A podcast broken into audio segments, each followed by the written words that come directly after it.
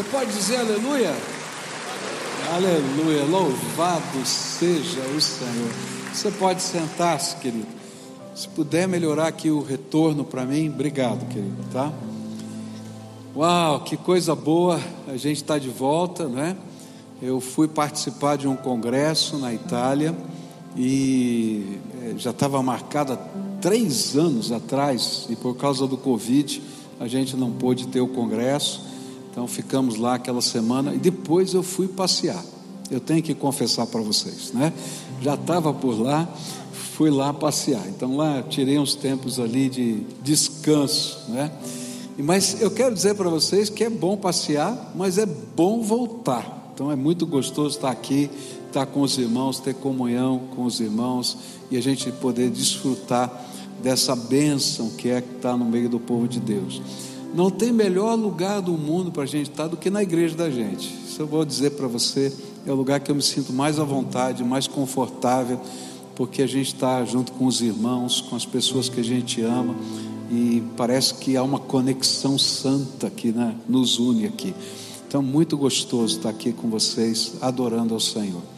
Me permitam dar algumas palavras pastorais antes da gente meditar na palavra de Deus. A primeira delas é reconhecer com muita alegria o pessoal nosso do Uberaba que está aqui, todo mundo que veio do Uberaba, do nosso, do nosso site lá do Uberaba, que fizeram os batismos, fizeram 11 batismos aqui hoje.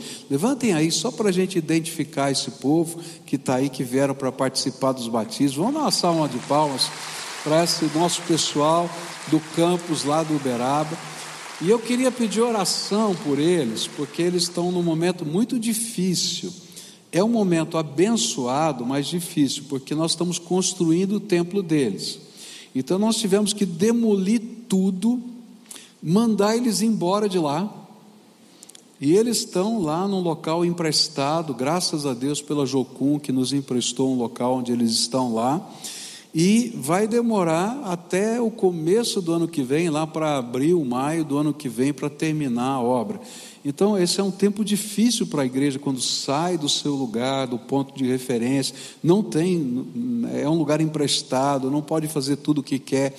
Quem vai orar pelo campus lá do Uberaba? Levanta a mão, pela obra para andar rápido, em nome de Jesus. Amém? Concorda com isso? Então tá bom. Que Deus abençoe vocês, a gente está muito feliz de ver a bênção de Deus no meio do povo e hoje os 11 batismos que foram realizados, além de outros aqui da igreja, mas 11 foram lá do, do campus e a gente quer identificar isso. Segunda palavra, pastoral, é o seguinte, irmãos, pela graça de Deus, né, pela, pela, por aqui, tudo que aconteceu durante a pandemia, a gente teve que modificar muita coisa do que a gente fazia. E hoje nós temos muita coisa sendo transmitida online aqui na igreja. Tem culto todo dia, tem estudo bíblico todo dia. E a gente tem que usar toda essa estrutura que está aqui para fazer isso. Então precisa ter operador de luz, tem que ter operador de câmera, tem que ter gente de fotografia, tem que ter é, é, gente do VJ aqui que aparece os, os, as músicas aqui para você cantar e assim por diante. Nós temos um grupo grande de voluntários, que são 44 voluntários que trabalhavam revezando-se aqui nos domingos, mas só que eles estão trabalhando todo dia. E aí ficou impraticável, tá? Então, como pastores, nós nos reunimos e dissemos, como é que vamos resolver isso? Então, nós precisamos de voluntários para trabalharem no culto que frequentam. Então, tipo assim, você frequenta o culto das 11 da manhã, nós estamos precisando de voluntários para poder trabalhar com a iluminação, com o som, com o vídeo, né, com câmera, lá embaixo na produção, é, com, com fotografia. Hoje, por exemplo, nós tínhamos no culto das nove ninguém, no culto das onze tinha um herói aqui, é, tentando tirar foto dos batizandos. Né? E você vê que a gente batiza dois, três de uma vez, né? então ele ficava, coitadinho dele. Então, normalmente tem três fazendo isso, está faltando gente. É, nós tivemos, nós temos uma menina lá que é uma heroína lá, fica de pé lá, como é seu nome, querido? Esqueci de você. Fala alto o teu nome. Hã? A Rebeca, ela é uma heroína. No culto das nove, ela estava sozinha. Ela tinha que ligar a luz, colocar a letra, aí ficava escuro ali, voltava, corria para lá. Aí hoje veio um santo homem de Deus que eu estou vendo ali que está do lado dela para ajudar. Quem é? Ah, esqueci. Fala o nome aí para mim. Ah, quem? O Weber está lá. Ah, vamos dar uma salva de palmas para esse menino aí. Mas ele também estava correndo, porque você viu uma hora lá que ah, na, na tradução do sul ficou tudo escuro, não aparecia a mão de ninguém. Não é? Por quê? Porque tem que ligar todas aquelas outras lá, colocar o foco. Ele estava ligando ali, correndo para lá, para cá, ficava a câmera escura. Você viu uma hora que ficou tudo escuro aqui? Gente, nós estamos precisando de ajuda. Tá? E tudo isso é feito por voluntários, por gente como a gente. A igreja dá os cursos, ensina como faz, mas nós precisamos de ajuda. Então, o que eu vim aqui pedir hoje é se você pode se voluntariar para ser treinado a como opera todo esse material, tá? Numa área específica. Ah, vou trabalhar com câmera, vou trabalhar com isso, com aquilo. No culto das 11 horas, tá? Então a gente vai formar um time para o culto das 11 que vai se revezar. A nossa ideia é que você separe um domingo por mês, às 11 horas, para ser voluntário e trabalhar com a gente no culto que você frequenta, que a sua família vem. Posso contar com alguns aqui? Quem é que está pensando nisso aí que pode servir? Levanta a mão bem alta aí. Oh, tem muita gente preguiçosa nessa igreja. Meu Deus do céu. Tá bom. Então é o seguinte: quem é que é? O pastor Valdir está aqui, a Tânia está lá embaixo, está aqui também. Vem aqui para frente daqui, senão ninguém vai ver a Tânia aqui, tá? A, a Tânia é a mãe do Eber, né? É a mãe do Eber. É a esposa do Eber. Eu achei que era o seu filho que estava lá. Desculpa, perdão. Então tá bom, o negócio ficou sério aqui agora para mim, viu? Bom, a Tânia e o pastor Valdir, no final desse culto, vão estar tá aqui por aqui, tá? E, e, se você é um dos que levantou a mão, ou que pela misericórdia de Deus, ainda Deus vai tocar o seu coração, quebrantar sua alma, você vai vir aqui à frente e vai se voluntariar, tá? E aí o que vai fazer? Vai fazer os cursos, já começa a treinar, já começa a trabalhar, já começa a servir, e nós vamos resolver essas questões. Essa é bênção de Deus, que Deus está nos permitindo alcançar muita gente através dos, da, dos canais de comunicação, mas a gente tem que manter a qualidade. E aí a gente só pode fazer com a ajuda de vocês. Posso contar então com vocês? Amém? Amém. Se você disse amém, tem responsabilidade nisso. Ok, terceira e última palavra pastoral antes da gente meditar nas Escrituras. Correu um vídeo aí essa semana, semana passada. Eu sei que eu cheguei de viagem e, e fui é, questionado por alguns líderes da igreja é, com relação à nova declaração doutrinária é, dos batistas, tá? É, e com muita preocupação e etc. Então, deixa eu explicar para vocês o que está acontecendo, porque se esse vídeo chegar, você já tem a informação um pouco mais coerente. É, o colega que foi um pastor batista que fez aquele vídeo, ele demonstrou uma preocupação é, justa, tá? mas ele está é, é, desinformado ou faltou para ele informações para ele é, emitir o seu parecer. Então eu vou complementar aquilo que está lá. É, como é que funciona isso? De tempos em tempos, a nossa denominação ela faz uma reavaliação da sua declaração doutrinária. Então, eu me lembro que mais ou menos uns vinte e tantos anos atrás, lá numa convenção batista brasileira em São Paulo, foi votada a atual declaração doutrinária que está em vigor até hoje. Tá? Por quê? Porque às vezes o, o miolo dela não muda, ela é, é, é básica, é aquilo que a gente crê. Mas surgem demandas novas que precisam de respostas coerentes para aquele momento. Então, naquele momento, há vinte e tantos anos atrás, a demanda era como a gente vai entender as questões do Espírito Santo. E aí, então, a igreja batista como um todo colocou lá aquilo que era é, o parecer de visão comum para todas as igrejas. É, nesse, no, no, ano de 2012, se não me falha a memória, tá? É, um mensageiro muito preocupado com as ideologias que estão hoje na, na, na mídia, em tudo, todo lugar, questão de gênero, a questão, enfim, todas essas aí que você conhece, não preciso explicar. Ele solicitou em plenário que fosse nomeada uma comissão para fazer uma revisão da declaração doutrinária, de tal maneira que ficasse muito clara nessa declaração doutrinária os nossos posicionamentos com relação a essas questões. Então, em 2012 foi eleita essa comissão, essa comissão está trabalhando há 10 anos. Por quê? Porque o nosso sistema é muito assim, é, é, é muito cuidadoso com questões tão sérias. Depois de dez anos que essa comissão debateu, tal, trabalhou vários aspectos, não somente esse, mas vários aspectos, ela fez uma proposta. Essa proposta entrou numa discussão pública. Mais de 300 pessoas propuseram reformas nessa proposta. Essas reformas voltam para a comissão, a comissão debate as reformas, aí volta para o conselho da convenção, o conselho aprova ou não todas essas reformas, aí encaminha para a Assembleia Geral. A Assembleia Geral é aquela que a gente faz no final do ano, no começo do ano, melhor dizendo, com 3 mil, 4 mil mensageiros de todas as igrejas. Se discute item por item para depois ser aprovado.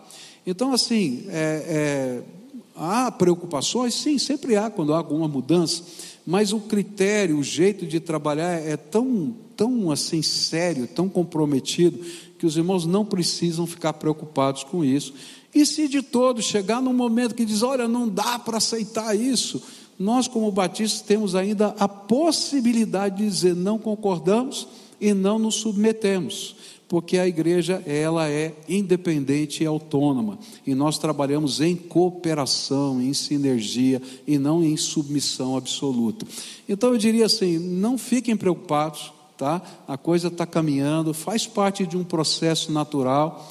É, a gente sabe que quando mexe em coisas que são sensíveis pode ter algum problema, né? mas tem tantas etapas ainda para correr que é muito difícil que algo que seja contrário ao nosso pensamento cristão venha a ser aprovado numa declaração doutrinária dessa. Está esclarecido? Tá? Então, se alguém chegar com o vídeo aí para você, tá, olha, o pastor já explicou como é que funciona, tenha paz no seu coração, vamos orar pelo pessoal que está trabalhando, e eu acho que Deus vai usar isso para a gente dar as respostas que esse tempo pede. Essa é a grande questão. Por que, que se faz uma reforma da declaração doutrinária? Porque tem questões que não estão tão claras numa declaração que não eram as demandas daquele tempo. Né? Então a gente vai responder às demandas desse tempo.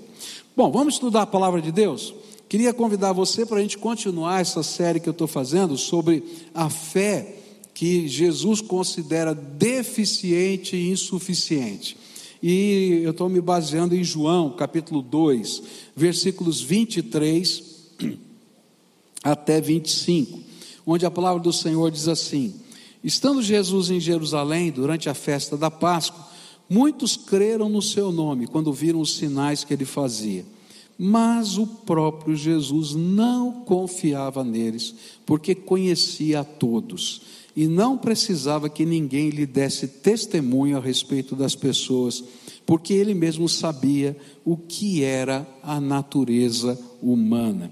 E a gente começou a estudar esse texto e olhar é, nos textos paralelos do Evangelho de João, em 1 João e também é, em outros evangelhos, quais foram os eventos em que Jesus disse: Não confio na fé dessa pessoa. A pessoa dizia: Não, eu creio em Jesus, mas dizia: Eu não creio na fé que você está colocando em mim. Né? E como é que funciona isso? Quando eu expresso uma fé que não é suficiente, ela é deficiente. E aí a gente viu no primeiro estudo aquele encontro do jovem rico com Jesus, e Jesus vai então ensinar o princípio primordial de uma fé que ele aceita, é quando a nossa fé em Jesus está acima de tudo e de todos. E aquele jovem rico então não conseguia colocar Jesus acima do seu dinheiro, Jesus acima dos seus bens, Jesus acima do tesouro do seu coração.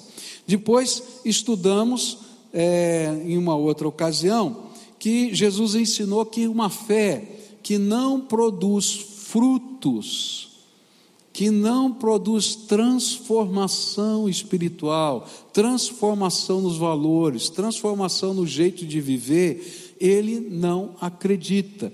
E ele disse: Olha, pelos seus frutos vocês vão conhecer aqueles que de fato me temem. Né? Se você tem Jesus no seu coração, tem que ter mudança na tua vida. Mas hoje eu queria pegar um próximo tema aqui que Jesus está trabalhando. E essa é outra característica da natureza humana que evidencia uma fé insuficiente e deficiente. É quando a fé é uma experiência momentânea e não definitiva. É, na verdade, uma aventura espiritual e não permite que as raízes se aprofundem na alma e transformem a vida. E por isso, Jesus ensinou através de uma parábola que ele contou, como é que funcionava isso? Ele contou a parábola do semeador, lembra disso? Ele disse que a semente caiu em vários tipos de solos diferentes e disse que uma dessas sementes caiu no solo pedregoso. E ele disse assim: outras, como a semente lançada em terreno pedregoso, ouvem a palavra e logo a recebem com alegria, todavia, visto que não têm raiz em si mesmas, permanecem por pouco tempo. Quando surge alguma tribulação ou a perseguição por causa da palavra, logo a abandonam.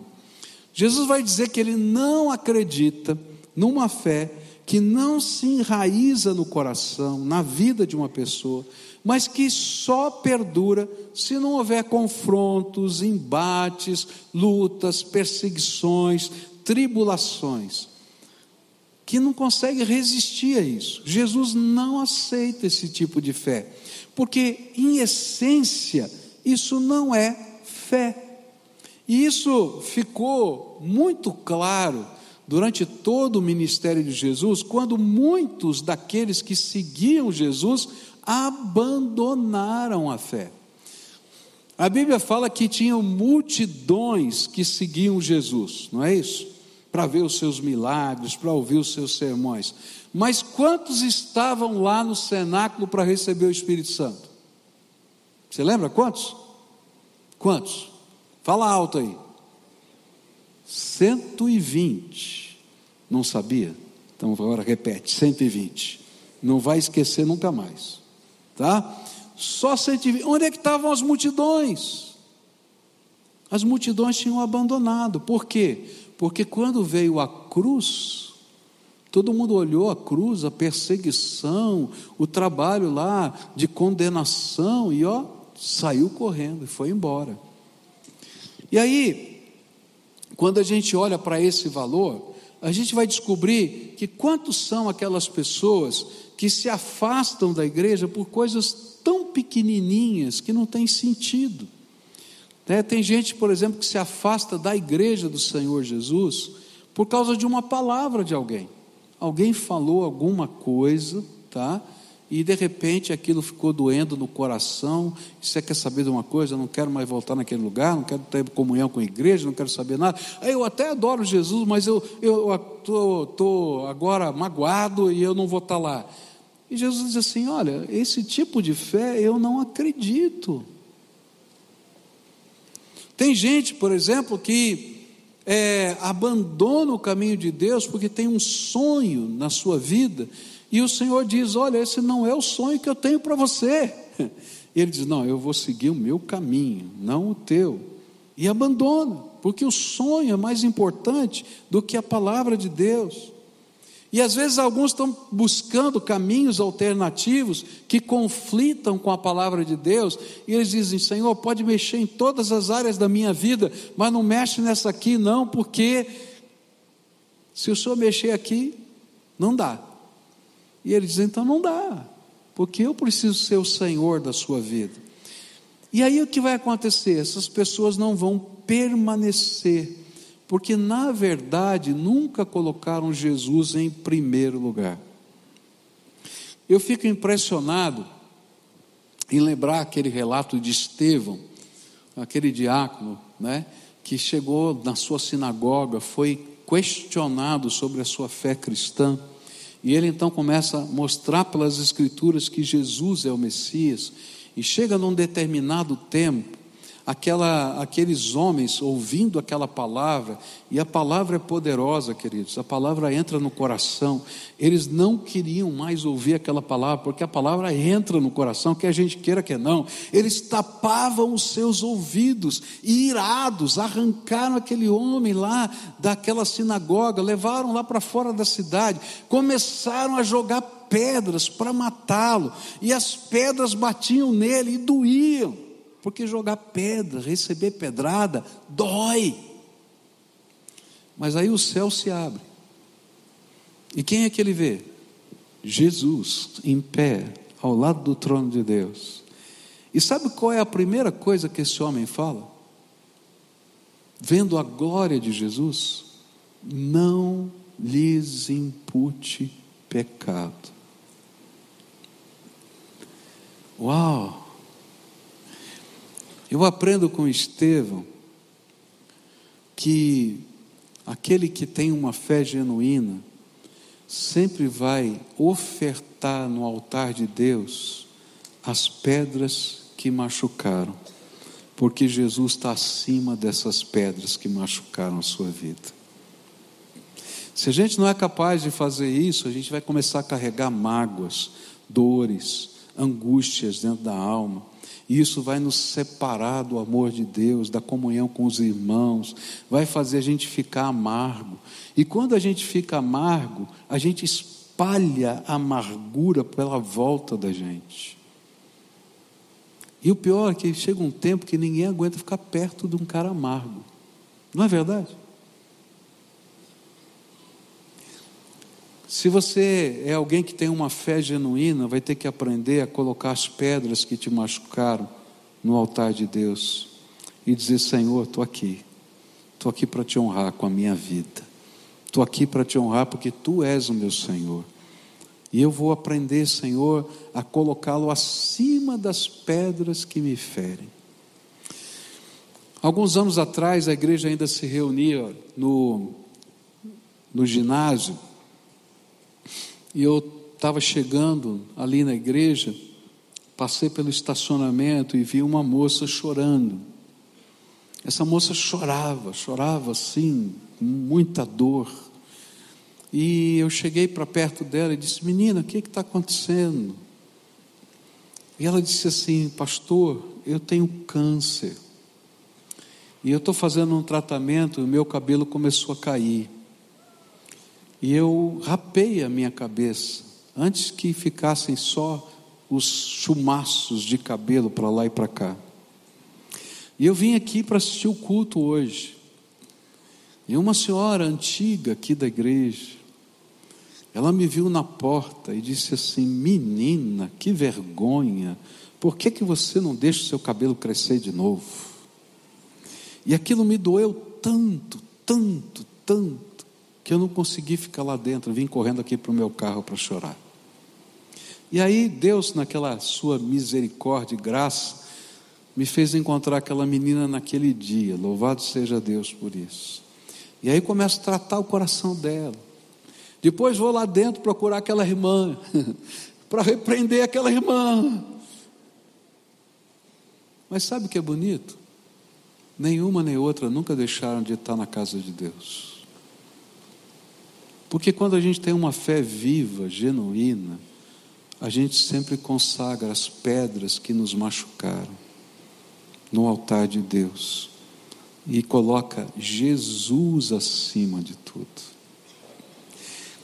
Aí você vai me dizer, mas pastor, o negócio é o seguinte: eu vou ficar no meu cantinho, adorando a Jesus, mas não quero comunhão com essa gente. Eu conheço muita gente que fala isso. Você conhece? Uh! Mas não é assim que funciona no reino de Deus. Não é esse o jeito do Senhor Jesus trabalhar na nossa vida. E aí eu me lembro de outra cena dos evangelhos, quando Jesus marcou um encontro com Pedro, lembra disso?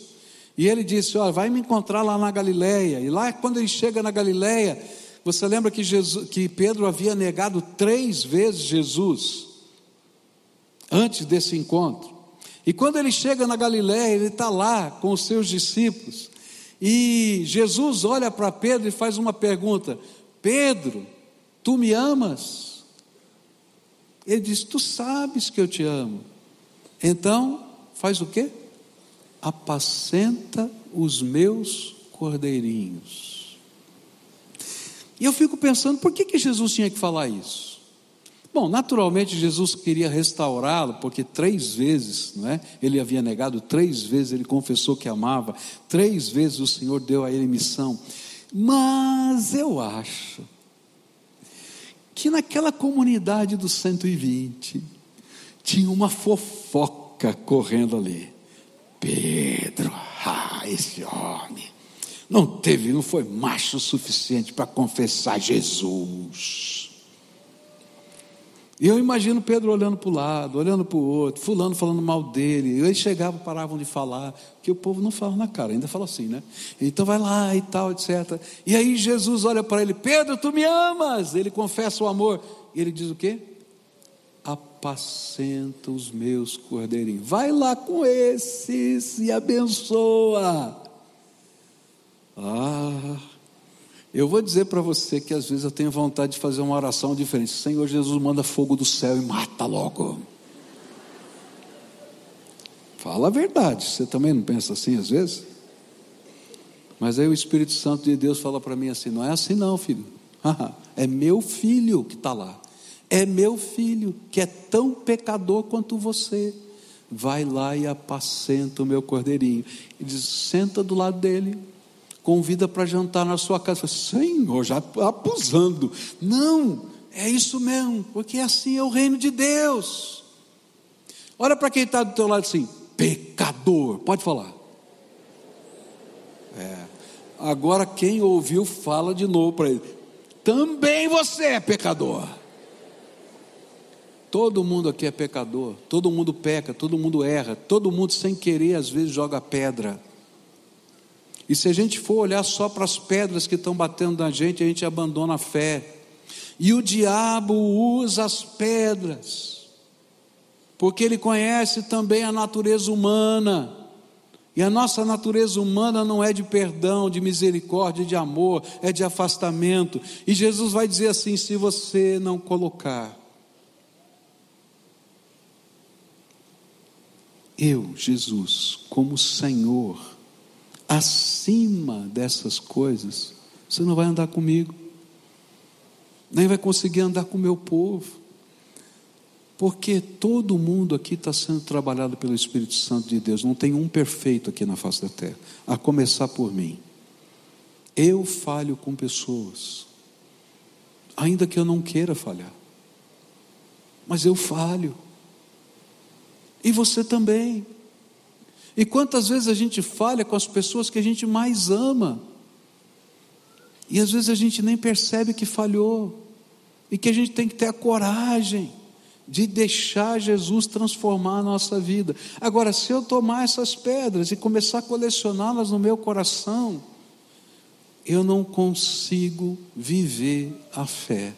E aí a fé não tem raiz em si mesmo. Porque Jesus está dizendo que quando vem as provações, quando vem as lutas, quando vem as tentações, quando vem as ofensas, quando vem as perseguições, é que a gente tem que vivenciar o poder gracioso de Deus de ser diferente nesse mundo. E é por isso que a igreja é o grande laboratório do amor de Deus, onde a gente tem que aprender a amar do jeito de Jesus. E tem gente que não é fácil de amar. Eu estava num congresso, né? E aí alguém gritou assim: É, deve ser difícil de amar o pastor fulano de tal, que estava do meu lado disse: É verdade. Eu falei: Misericórdia. É assim.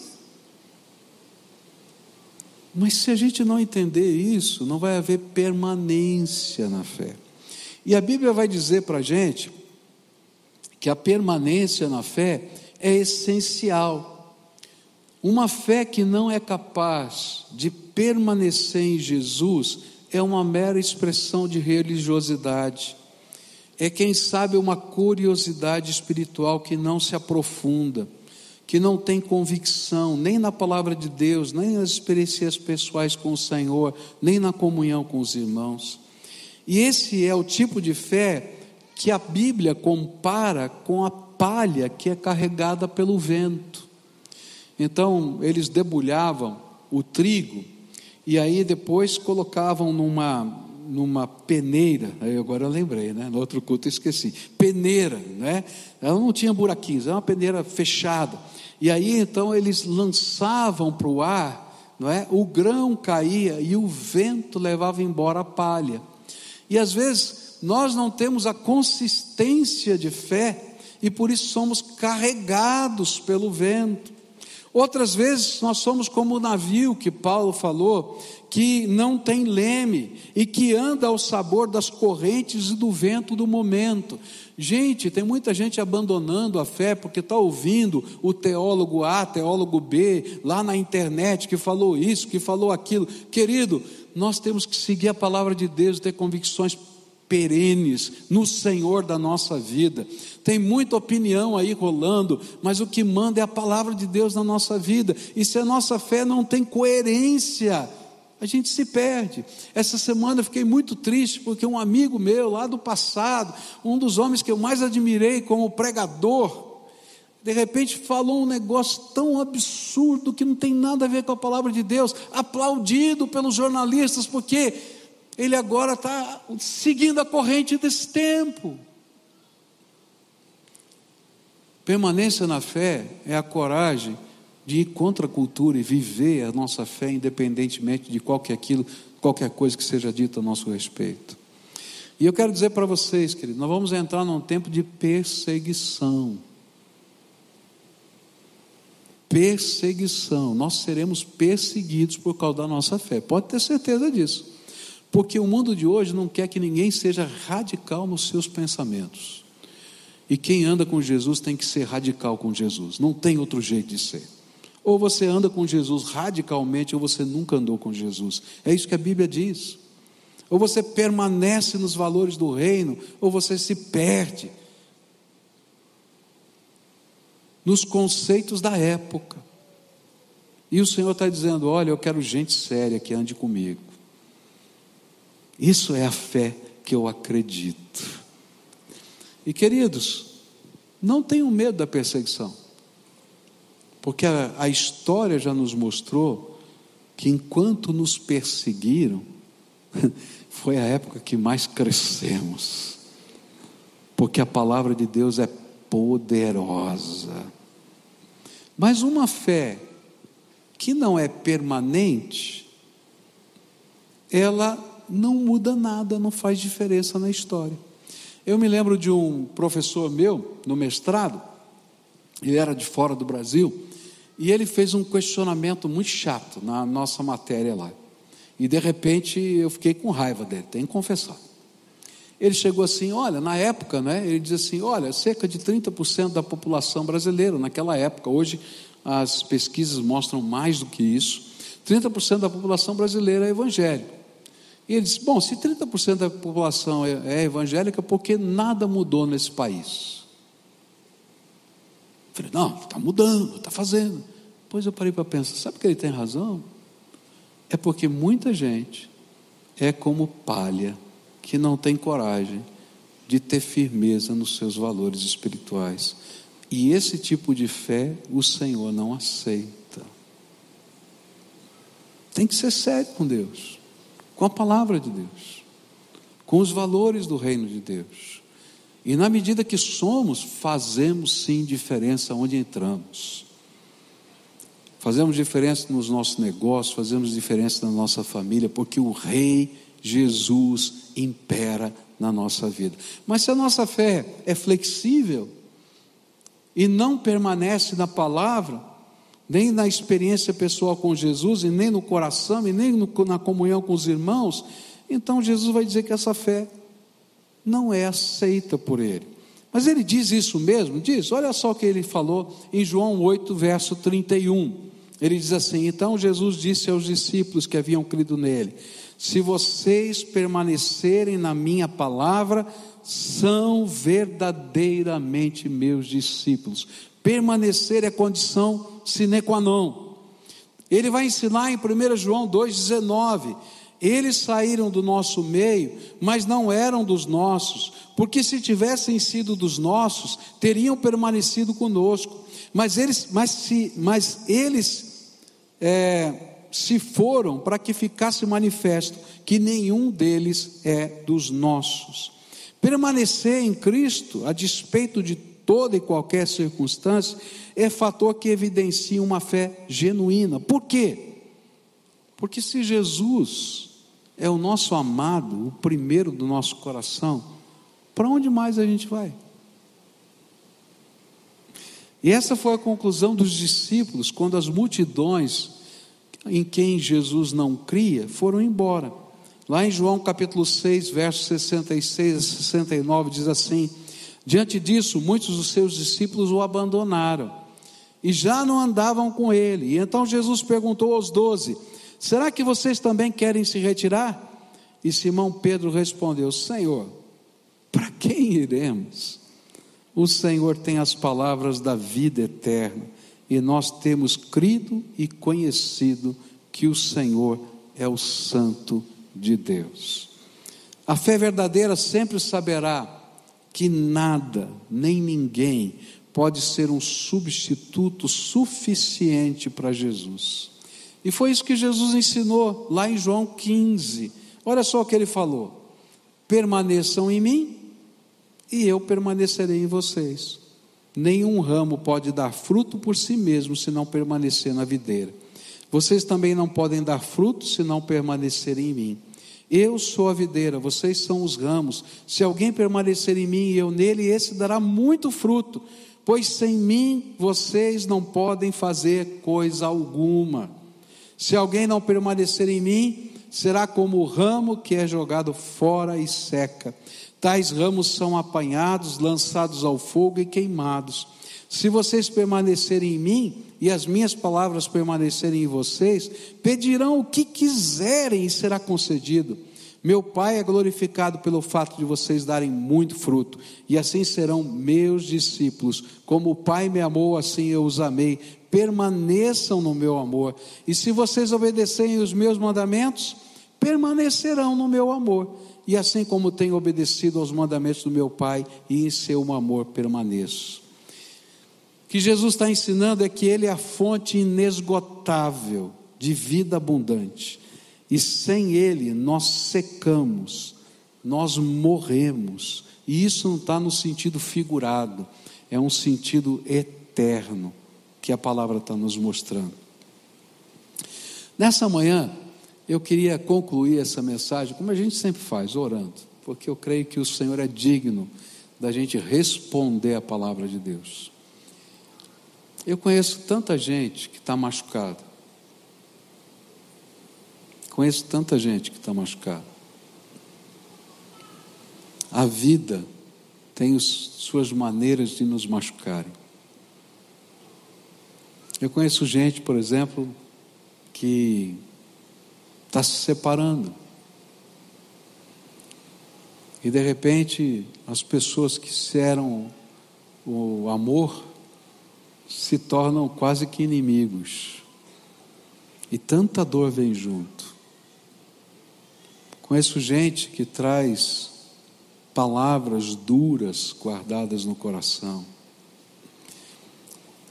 E às vezes essas palavras são como aquelas pedras que estão sendo atiradas sobre a nossa vida, sobre a nossa alma. E o inimigo começa a usar isso para criar uma barreira entre nós e Deus.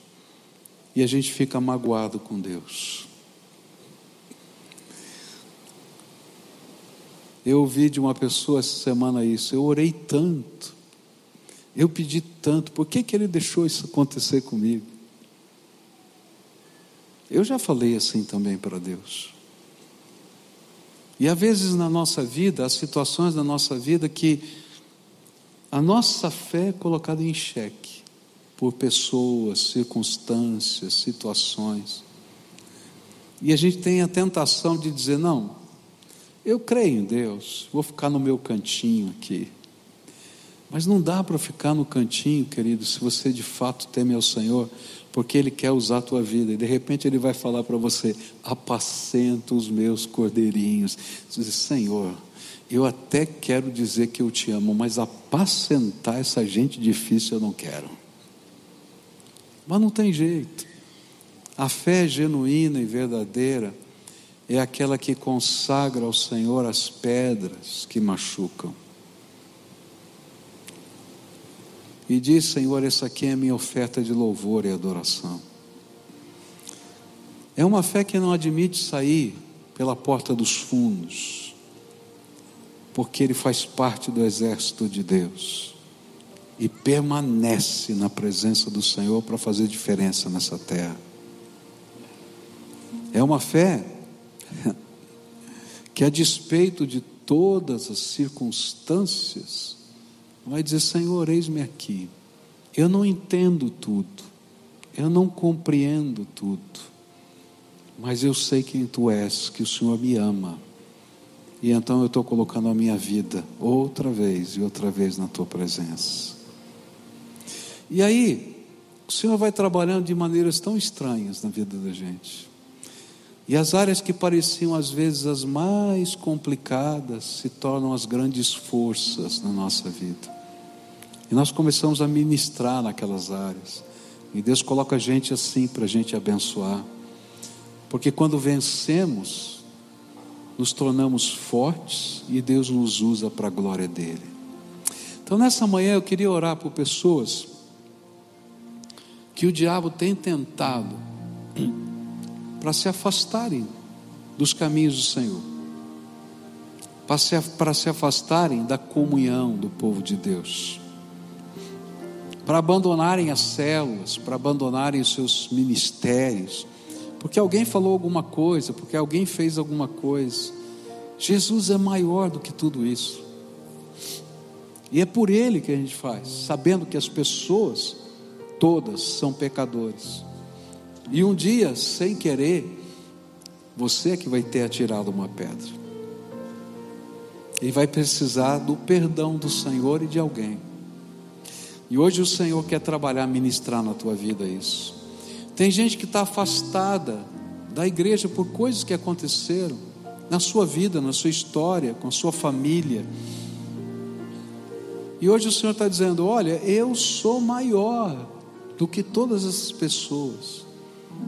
Vem para cá, eu quero usar a tua vida, eu quero abençoar você.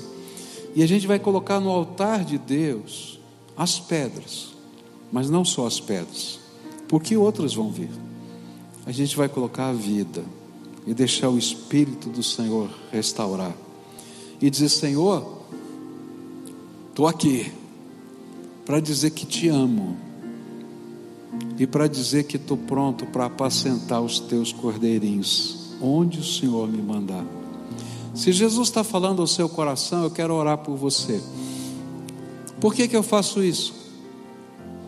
Porque a natureza humana é muito estranha. É muito fácil a gente fazer um pensamento desaparecer da nossa vida.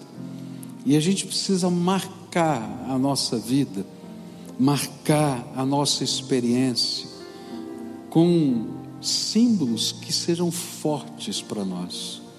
E quando a gente se apresenta diante do Senhor, isso se torna um símbolo forte diante do Senhor e diante dos homens. Eu vim aqui entregar as pedras que me machucam.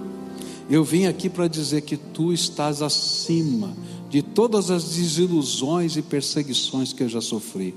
Que o Senhor está acima das perdas que já vieram sobre a minha vida das mágoas que estão dentro da minha alma. E aí o Senhor acolhe, recebe e derrama graça sobre nós.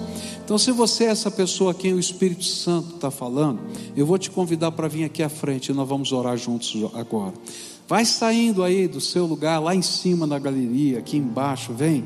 Hoje o Senhor quer fazer algo novo na tua vida, algo novo na tua vida, algo poderoso aí no teu coração. Então, se o Espírito de Deus está falando, vem, filho, vem, filha, vem, vem. Quem sabe você sofreu um divórcio e está doído demais. O Senhor está dizendo: Quero te curar hoje. Vem aqui, filho. Vem aqui, filha.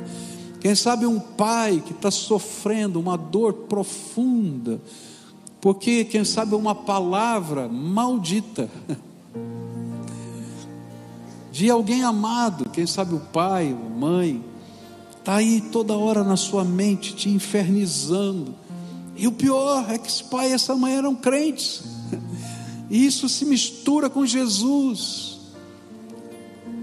E hoje o Senhor está dizendo: Olha, eu sou maior do que o seu pai, que é sua mãe, sou maior que essa palavra, sou maior do que tudo isso, e eu tenho algo novo para você, abençoador para você. Então, se o Senhor está falando, vem para cá, em nome de Jesus, vem, pode vir. Hoje é dia de cura. Você crê que o Senhor vai fazer cura aqui hoje? Ele vai fazer, eu creio que hoje é dia de cura. Vem, em nome de Jesus, pode vir o Senhor vai fazer coisas novas aqui no meio do seu povo aqui, tá? E a gente vai crer no poder transformador do Senhor. Amém? Amém. Agora nós vamos orar, tá?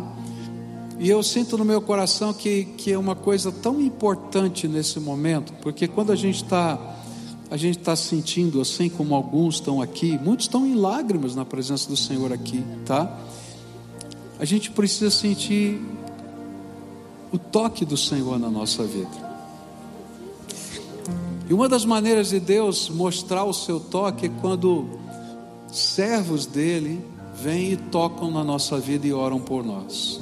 Então eu vou pedir agora que pessoas saiam dos seus lugares, em nome de Jesus se você é um servo de Deus, o Espírito de Deus tem usado a tua vida, creia que hoje Jesus vai usar você.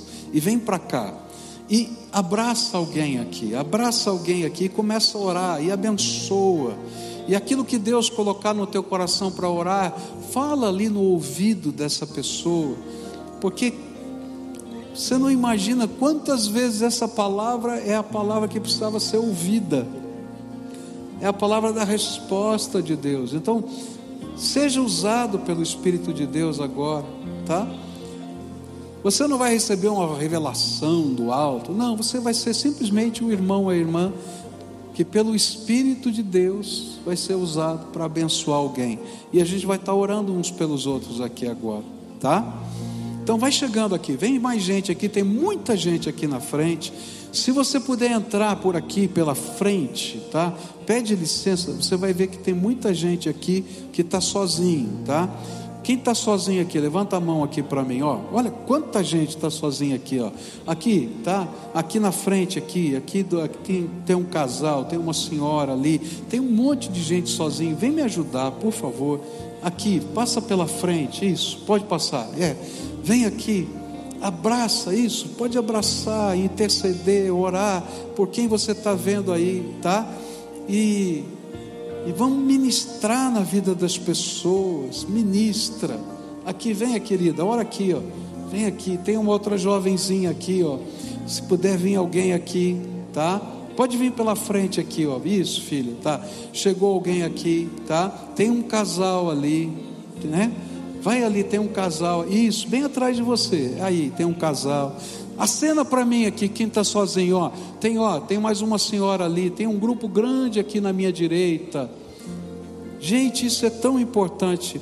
Eu sei que toma tempo, mas esse tempo é, é santo. Nós estamos dedicando ao Senhor. Então nós vamos abençoar. Levanta a mão aí. Quem não recebeu, ninguém fica com a mão levantada aí, que alguém vai chegar lá. Olha lá, tem uma senhora ali, chegou alguém ali. Tem mais alguém? Levanta a mão ali, ó. Aquele grupo todo ali no meio, ó. Ali, lá no fundo, ali. Isso. Tá? A gente vai orar junto aqui agora, tá? Você vai continuar orando, você vai esperar um pouquinho agora que eu vou interceder por essas pessoas. E quando a gente começar a cantar, você continua orando por elas. Tá combinado assim? Tá? E se depois da canção ninguém foi orar com você por alguma razão, fica de pé aqui na frente que alguém vai ver e vai orar. Não sai daqui não, tá? Insista na presença de Deus. Jacó fez isso, brigou com o anjo até receber a benção, tá bom? Vamos orar junto? Pai querido, em nome de Jesus, o teu filho, que nós nos apresentamos. Pai, eu falei aqui, Senhor, que hoje era dia de cura. Eu creio, creio, creio de todo o meu coração que o Senhor é o Deus da cura. Por isso eu quero te pedir, abre as janelas do céu, Senhor, e começa a abençoar esse teu povo. Eles vieram trazer aqui, Senhor, algo tão duro, tão pesado, tão penoso, Pai. Mais caro, mais pesado, mais penoso do que qualquer valor monetário ou bem material que eles tenham, que são as coisas que estão guardadas na alma. Coisas que a gente não fala com ninguém, Pai. Coisas que a gente tem medo de sequer proferir. Mas nessa hora, Senhor, eles vieram na tua presença e estão buscando o Senhor então eu quero te pedir, Jesus, querido, vem e começa a derramar o teu Espírito Santo. Que venha sobre eles alegria, alegria do alto, poder do alto. Que, Senhor, aqueles que estão se sentindo jogados no chão, sejam levantados agora, Pai. Levanta, Senhor, levanta pelo teu poder. Que eles sintam os teus braços erguendo, Senhor. Aqueles que olhavam para os lados e não tinham esperança, que vejam agora que o Senhor é o caminho, está segurando na mão deles e vai caminhar com eles, e que a tua promessa é verdade: eis que estou contigo, convosco, todos os dias até a consumação dos séculos. Ah, Jesus, vem, vem, vem, vem, por favor, vem. Tu és a nossa esperança, para onde vamos nós mais? Só tu tens as palavras de vida eterna. Então, Senhor, vem agora, cura transforma a visão. Que os olhos, Senhor, que estavam escuros agora se iluminem pela tua graça. E que o Senhor consiga trabalhar no coração deles perdão. Oh, Pai, aquelas pessoas que feriram, que sejam agora liberadas, Senhor, porque esse peso não vai ficar mais sobre eles. Eles estão colocando o Senhor sobre o teu altar e crendo na manifestação do Rei de aqui em diante é o Senhor quem cuida de todas as coisas. E eles vão seguir o teu caminho, do teu jeito, da tua maneira. E Senhor, sustenta em nome de Jesus. Para que isso seja, Senhor, algo que gere raízes dentro da alma e não seja apenas um momento na vida. É aquilo que oramos em nome de Cristo. Amém.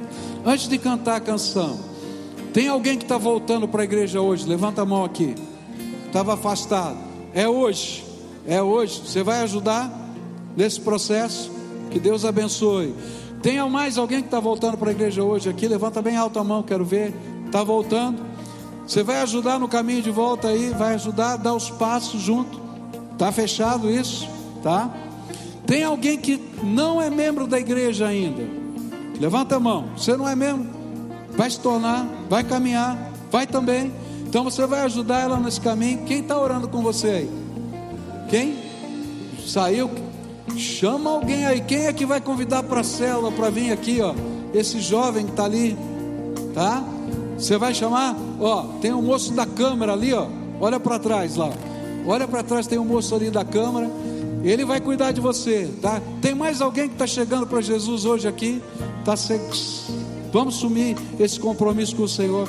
Se você ainda não recebeu a oração, fica aqui, a gente vai cantar, alguém vai chegar perto de você e vai orar. Adoremos ao Senhor.